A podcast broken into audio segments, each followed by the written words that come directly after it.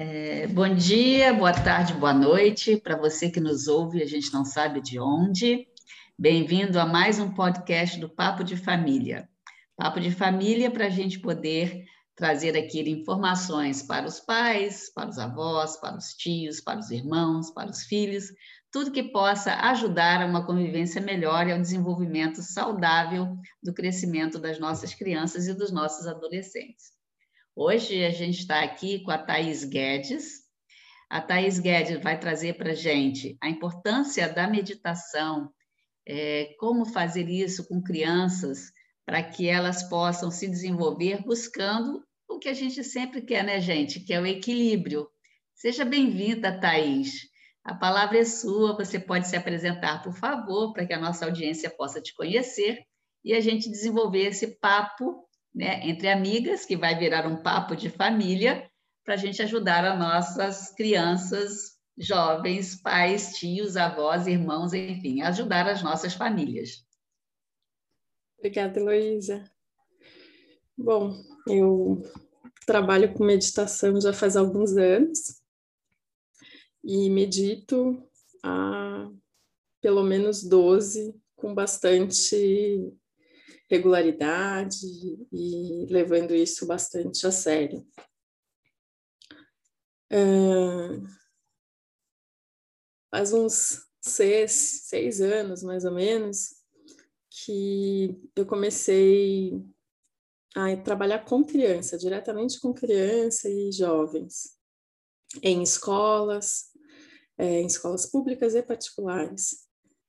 E foi muito interessante, assim, começar a trabalhar com as crianças, perceber um novo universo, né? Trabalhar com o lúdico de uma maneira muito diferente, como é a meditação para adultos. E então estou aqui para compartilhar um pouco com vocês essa trajetória, os benefícios, como fazer isso, né? Ainda mais hoje com a pandemia, muitos pais né, têm procurado a meditação como uma maneira de ajudar né, a criança a gerir melhor as suas emoções. Então, estou aqui para compartilhar um pouquinho disso com vocês. Para começar, é, queria sugerir se vocês topam fazer um exercício. O que vocês acham? Ah, eu acho legal, porque Bora, vamos. que a gente consegue fazer uma meditação online, né? Se é que isso é possível, a distância. Como é que fica o impacto disso daí para a criança? A gente consegue chegar a, um, a, uma, a, uma, a um resultado, mesmo estando distante, através de uma tela? Explica um pouquinho disso para a gente, por favor. Sim. Claro que a presença física é muito importante, principalmente quando se trata de criança. A gente sabe que existe uma comunicação celular, né, pelo, pelas células espelhos, né? Então é muito importante essa interação com o adulto. Mas diante da situação, a gente adapta, né? Então, claro que tem essa perda, né, a perda da presença e da própria comunicação via sistema nervoso, mas ainda assim funciona, ainda assim tem essa efetividade, só que precisa um pouquinho, né, para as crianças menores, precisa de um pouquinho mais de atenção dos próprios pais, né, estarem junto, fazer esse meio de campo, porque às vezes só a tela é meio complicado, né? Mas dá para fazer sim. Ah, legal. Então você você traz para a gente uma coisa que a gente tem escutado sempre aqui nos podcasts, é a importância realmente dessa interação dos pais ou de quem cuida, né? Porque a gente sempre se refere ao pai, mas às vezes é uma avó, às vezes é um tio. A gente gosta de ressaltar, gente, que família não é só pai, mãe, filho, irmão, né? Família é o convívio, esse é o sentido, né? Amplo que a gente quer trazer muito para cá. Então, pelo que eu estou percebendo, a Thaís, mais uma vez, quer dizer, mais uma vez a gente escuta né, a importância desses, vamos chamar de tutores, né, as pessoas que estão cuidando dessas crianças, como é importante essa interação. Né? Então, acho que realmente o objetivo do Papo de Família está é, sendo muito claro, sendo muito comprovado, entre aspas, né, a necessidade das interações intrafamiliares. Então, vamos fazer essa, essa, essa proposta que você nos traz de fazer esse exercíciozinho aqui para a gente ver como que a gente poderia é, desenvolver isso, Thaís? Um exercício para a gente fazer. Vou convidar vocês, então, a encontrar uma posição confortável, onde vocês estiverem sentadas, na cadeira, de modo que a coluna fique mais retinha possível, mas sem criar uma rigidez, né, uma tensão no corpo. Só Vamos convidar a nossa audiência, Thaís. Desculpa te interromper. Vamos. Podemos convidar. Gente, você que está de casa nos escutando, vamos é, acompanhar a Thaís e fazer esse exercício para a gente ver essa experiência. Ela deve ser breve, eu imagino, mas vamos acompanhar aqui para a gente poder ter essa percepção. É isso. Então, todo mundo né, se acomode onde estiver sentado, de uma maneira que a postura fique bem relaxada, mas ao mesmo tempo que você mantenha o seu corpo desperto, né, sem é, entrar em sonolência. E aí, se você se sentir confortável, você fecha os seus olhos. Se não se sentir confortável, pode ficar com ele aberto, pode repousar o seu olhar em um ponto fixo. E aí você vai trazendo a sua atenção para o seu corpo, percebendo ele sentado, percebendo ele no espaço.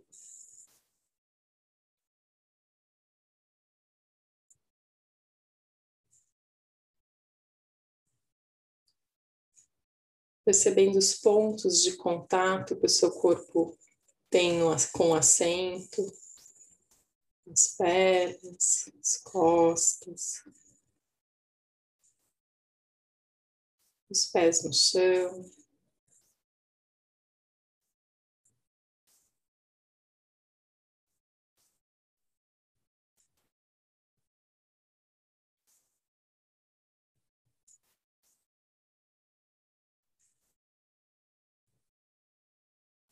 E aí eu vou pedir para vocês colocarem uma mão sobre a outra.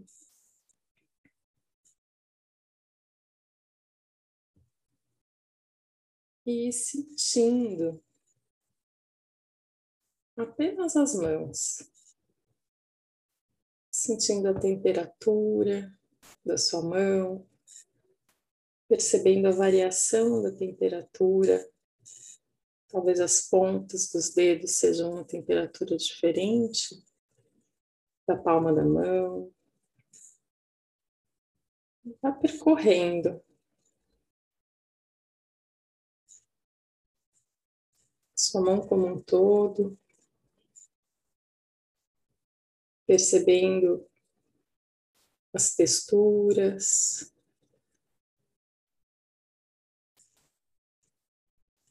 as temperaturas, talvez a umidade.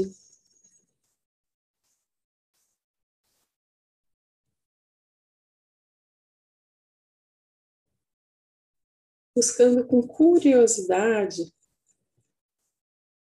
e se tornando amigo da sua mão. Percebendo cada nuance, cada detalhe que tem nas suas mãos. E se você perceber que vem um pensamento, ou que vem uma inquietação no corpo, solte e volte a sua atenção de novo para os seus dedos, para suas mãos,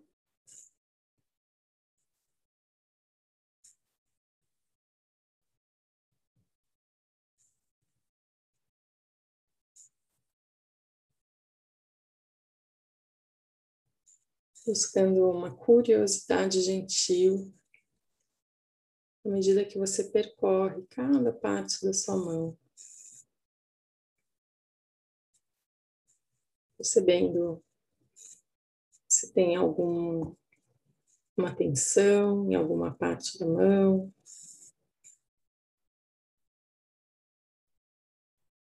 Se você percebe algum tremor.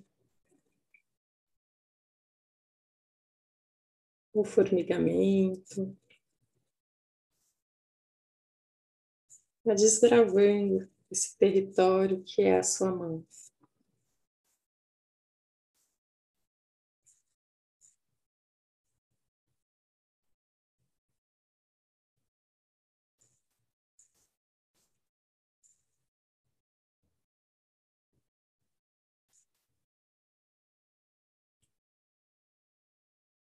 E aí você vai movendo a sua atenção de volta para o seu corpo como um todo,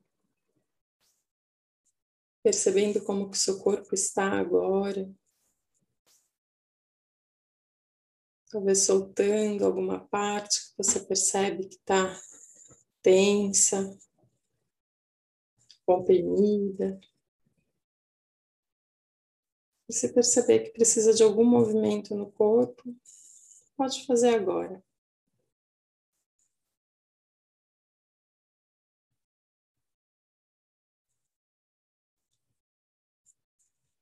Então, fazendo uma respiração mais profunda e ao mesmo tempo suave, gentil.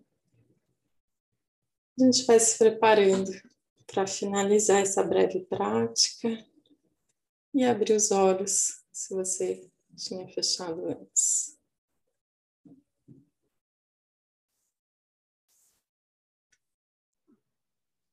E aí, como é que foi?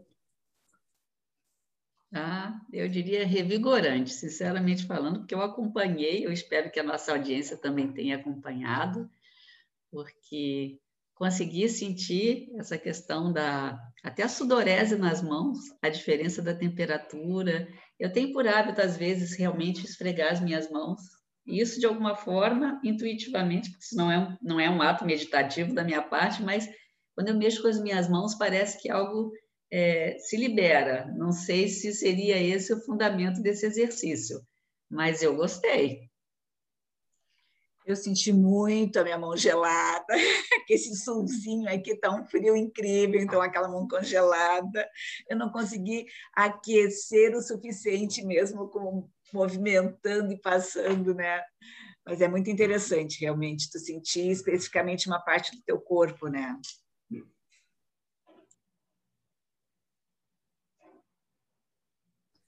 Isso aí. Foi um breve exercício, né? A gente ficou pouquinho tempo, mas para ter esse, essa experiência, né?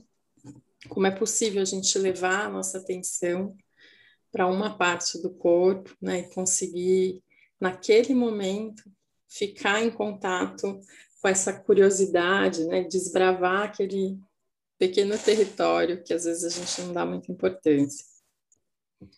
Thaís, é, explica para gente, por exemplo, então, porque é, eu acho que existem algumas confusões em relação à meditação, as pessoas pensam que é, seja algo relacionado a uma forma de mentalidade mindfulness ou sobre relaxamento. Você podia, assim, trazer para a gente, para a nossa audiência, qual seria assim, o sentido da meditação? Porque eu observo assim que existem é, inclusive grandes executivos que meditam, pessoas de alto poder, é, em todos os sentidos, aquisitivos, poder de decisão, né, pessoas que estão à frente de algumas empresas, elas sempre têm um guru, elas sempre têm a meditação. Então, eu vejo que existe uma grande relação realmente como é, se buscar um centro, um equilíbrio. Então, Explica para a gente um pouquinho melhor, porque eu acho que as pessoas têm uma leitura um pouco equivocada do que seria um processo de meditação. E isso eu acho importante para a gente trazer para que as pessoas entendam qual é o benefício disso atrelado ao comportamento da criança, dos adultos, do adolescente e o benefício para a família, por favor. Legal. Só, Thaís, te interrompendo um pouquinho, antes de tu responder, eu acho, no meu ponto de vista, é mais para desenvolver o foco, seria isto ou não? Que aí tu junta a pergunta da Heloísa com, com o meu entendimento. Legal. Bom, acho que a primeira coisa é a gente desfazer né, um pouco a ideia de que meditação é ficar com a mente vazia, por exemplo, é não pensar em nada, ou meditação é relaxamento, ou é, acho que essas ideias, né, que se tem assim de meditação, não é bem assim, né? Então, meditação não é ficar no vazio nem ficar não pensando em nada, né? Então, muitas pessoas falam assim: "Ah, eu não vou conseguir meditar, porque eu imagino, eu sou muito agitada, eu não consigo não pensar em nada". Justamente, não é para não fazer isso, né? Então, é meditação é para todos. É, meditação também não é alienação, né? Então também tem muito essa coisa assim, ah, não, eu vou sair aqui, vou meditar para sair né, da realidade, para fugir dessa situação. Também não tem a ver com isso. Né? Meditação é um termo amplo que abriga muitas técnicas. Né? Então, é, tem práticas nas diferentes tradições de meditação, né? mas a gente pode falar que, em essência, meditação tem a ver com um estado de consciência. Então, a meditação não é não fazer nada e manter a mente quieta, né? mas ela é uma ação interna, intencional e que requer uma disciplina e treino. Né? Então, a meditação, seja qual tipo for, ela é um treino de mente, né? E que ela vai sempre começar com o treino da atenção e concentração, que tem a ver com o que a Rosane falou, né, do foco.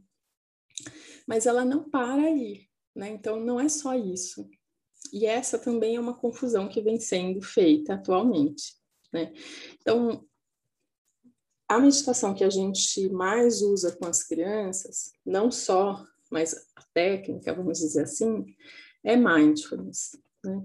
E uma definição muito usada de mindfulness é a do John Kabat-Zinn, que é doutor em biologia, que desenvolveu o programa de redução de estresse, né, baseado em mindfulness, na Universidade de Massachusetts.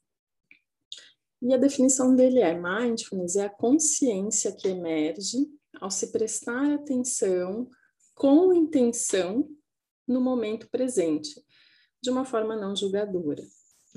Então, esse estado de consciência na meditação, ela nos permite observar as experiências, as situações, com maior clareza, com liberdade, com abertura, né, com compreensão.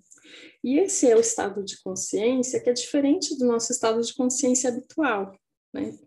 que frequentemente a gente olha para as situações, para as experiências através do nosso filtro, né? Categorizando entre bom, ruim, agradável, desagradável, feio, bonito, né? Então, é de acordo com as nossas experiências prévias, nossa história de vida, a gente categoriza as coisas. E isso geralmente prejudica a nossa capacidade de observar as coisas como elas realmente são, né? E isso também interfere na nossa habilidade de tomar decisão com mais ponderação, com clareza. Né? Então, é, a meditação ela vai justamente fazer com que a gente é, busque um estado de consciência em que é possível olhar para a realidade sem rapidamente entrar nesses julgamentos, nessas avaliações, né? E olhar de fato a realidade como ela é e ter mais liberdade para tomar uma decisão, né, para tomar uma ação a partir daquilo que foi visto. Mindfulness é uma das maneiras de fazer isso, né? A meditação como um todo, ela vai procurar ter, cultivar esse estado de consciência, né? Então, diversas técnicas buscam isso. E mindfulness, que é o que eu mais trabalho e que também é, acho que tem tido atualmente, né? Assim, uma grande popularização disso, né? com muitas pessoas trabalhando com mindfulness. Né? Mindfulness não é só cultivo de atenção, né? acho que isso também é um ponto importante de esclarecer, porque a tradução para o português é atenção plena. E isso leva, às vezes, a alguma confusão, que é achar que é atenção, é um treino de atenção, um treino de concentração. Né? E é importante entender que mindfulness envolve três pilares, que é a atenção, atitude e intenção. Né? Então, a atenção é aquele momento para a gente treinar essa capacidade de levar atenção para algo que foi escolhido deliberadamente. e para algo que está acontecendo no momento presente. Então, a gente fez esse exercício agora e a gente usou as, as mãos né, como foco da nossa atenção. Então, a gente levou a atenção para essa mão, né, que a gente escolheu deliberadamente, né, e percebendo como ela está agora.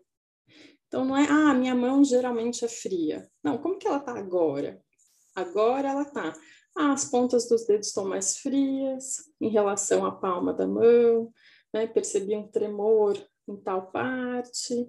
Ah, a parte de, de cima é diferente, tem texturas diferentes. Né? Então, assim, como está agora? Não generalizando, como em geral a gente faz. Né?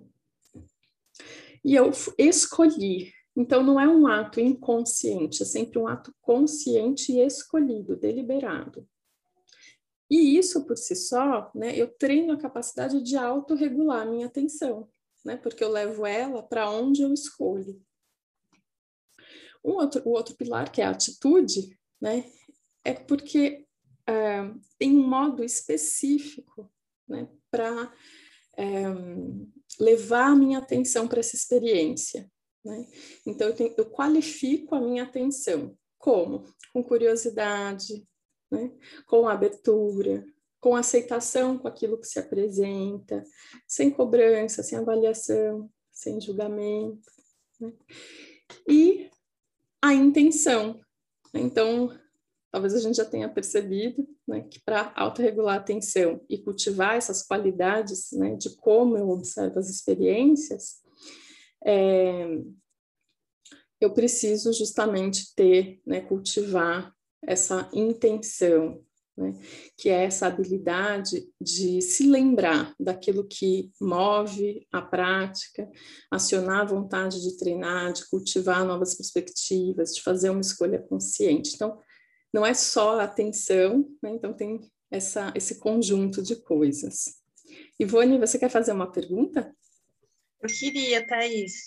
É, para os adultos já é difícil fazer esse tipo de, de trabalho de concentração tal. Como que a gente trabalharia, trabalharia com as crianças? Como que é esse, essa iniciação à meditação para as crianças? Explicando assim parece uma coisa muito complicada, mas não é. Requer prática regular. Esse é o ponto importante, tanto para adultos quanto para criança. A gente precisa de uma prática regular, né? Então, assim, não é, ah, eu fiz uma meditação hoje, pronto, já resolvi, já tenho desenvolvido tudo isso. Não, né? É igual aprender, sei lá, uma língua, né? A gente tem contato com uma palavra, com outra palavra, e aos pouquinhos a gente vai montando esse conjunto todo que vai dar essa habilidade de falar uma língua nova. A mesma coisa com a meditação. Então, a gente vai aos pouquinhos. Então, a gente começa fazendo um exercício simples treino de cultivo de atenção, de concentração, e a gente vai ampliando aos poucos essa capacidade de concentração, de cultivar estados mentais mais saudáveis, né? Então, tudo isso vai sendo feito muito gradualmente e ao longo do tempo. Então, a gente precisa de uma prática regular, né? Não dá para ser fiz hoje, dali um ano faço de novo, né? Acaba não, não tendo Mas, efeito. Thaís, isso a partir de que idade você acha que a criança já, já, já teria condições de começar a fazer um trabalho desses? A partir dos três anos já é possível começar. É... Com as crianças menores, claro, tem um pouquinho mais de dificuldade, assim, né? Talvez os pais, né, tenham um pouco mais de dificuldade, então é sempre importante ter alguém que é mais um, que fez uma formação, que trabalha justamente com isso, né? Talvez, né, a menos que os pais também meditem, tenham mais familiaridade com o tema, aí se torna um pouco mais simples, né? Porque com as crianças menores a gente precisa trabalhar muito lúdico, né, para elas entrarem na brincadeira, né, e fazerem os exercícios. É, mas é super possível e é uma delícia trabalhar com as crianças pequenas, é muito gostoso. Heloísa, você quer fazer uma pergunta? É, eu posso imaginar. Você, algumas vezes aí você usou a palavra abertura, mas abertura é um conceito que me deixa dúvida. Eu acredito que isso possa deixar dúvida para mais pessoas. Você pode explicar para a gente o que significa na meditação, no mindfulness, abertura, por favor? Uhum, claro. É, quando a gente rapidamente categoriza uma situação, né? Ou, por exemplo, vou usar a nossa experiência da manhã. Eu tô lá fazendo a minha experiência com a minha mão e aí eu percebo que ela tá fria.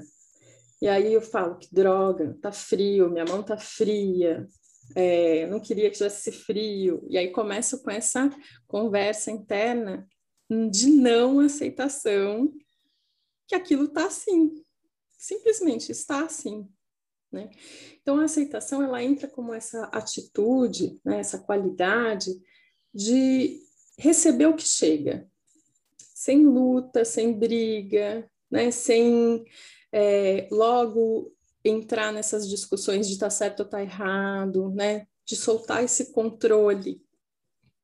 Então, muitas vezes a gente usa a respiração, né, como o foco da nossa atenção ali, a âncora da nossa atenção. E aí, se eu percebo que a minha respiração está curta, se eu não aciono essa aceitação, às vezes eu começo a brigar, né? Não, mas não devia estar tá curta a minha respiração. Minha respiração tem que estar tá longa e calma, né? Por que, que ela está curta e rápida? E aí eu começo a brigar, a lutar. E esse é um exemplo de como a gente lida na vida, né? Então a situação surge, porque as situações estão sempre surgindo, e uhum. a gente briga com a situação. Né? A gente não tem esse momento de justamente dar um passo para trás, olhar e falar: é assim que está. O que, que eu faço com isso agora? Nesse momento. Né? Qual é a minha escolha agora? E quando eu dou esse passo para trás para olhar, sem logo brigar né, com a coisa, ou me apegar se é muito gostoso, né? Ai, que gostoso, quero ficar mais aqui, né? Às vezes a gente tem isso também na meditação. É... Quando a gente tem essa atitude na vida, né? A gente está mais aprisionado, né? Com menos liberdade de olhar a realidade e tomar uma ação, seja ela como for. Então, a aceitação ela entra como essa atitude na meditação, mas que ela é, faz essa analogia para a própria vida. Né? Por isso que a meditação ela não é só, pelo menos o modo como eu vejo a meditação, né? não é só um exercício. Né? É um modo de olhar para a vida, né? um modo de estar na vida, é, com mais abertura para o que vem e com mais liberdade para escolher né? o que fazer com aquilo. Bacana. E aí, qual que você acha que seja definitivamente assim o, o ponto mais é, de maior benefício né, na prática da meditação para a criança? Como introduzir isso para a criança? Vamos falar um pouco mais agora né, da criança, a meditação relacionada à criança. Qual é assim é, o que você chamaria atenção dos pais, da nossa audiência, dos tutores em relação à criança? Qual é o ponto assim de maior benefício e quando que você acha que uma criança, né, ou se isso toda criança deveria fazer meditação, enfim, tendo a criança como o foco? Uhum. Bom, os benefícios são muitos, né? Então a gente já tem hoje muitos anos de pesquisa e a gente já tem muita informação, né, que embasada na ciência para dizer como a meditação funciona. Então, de benefícios, assim, são inúmeros. Desde né, aumentar a capacidade de concentração, por exemplo, né, e isso geralmente está é, tá associado a uma melhora no desempenho na escola.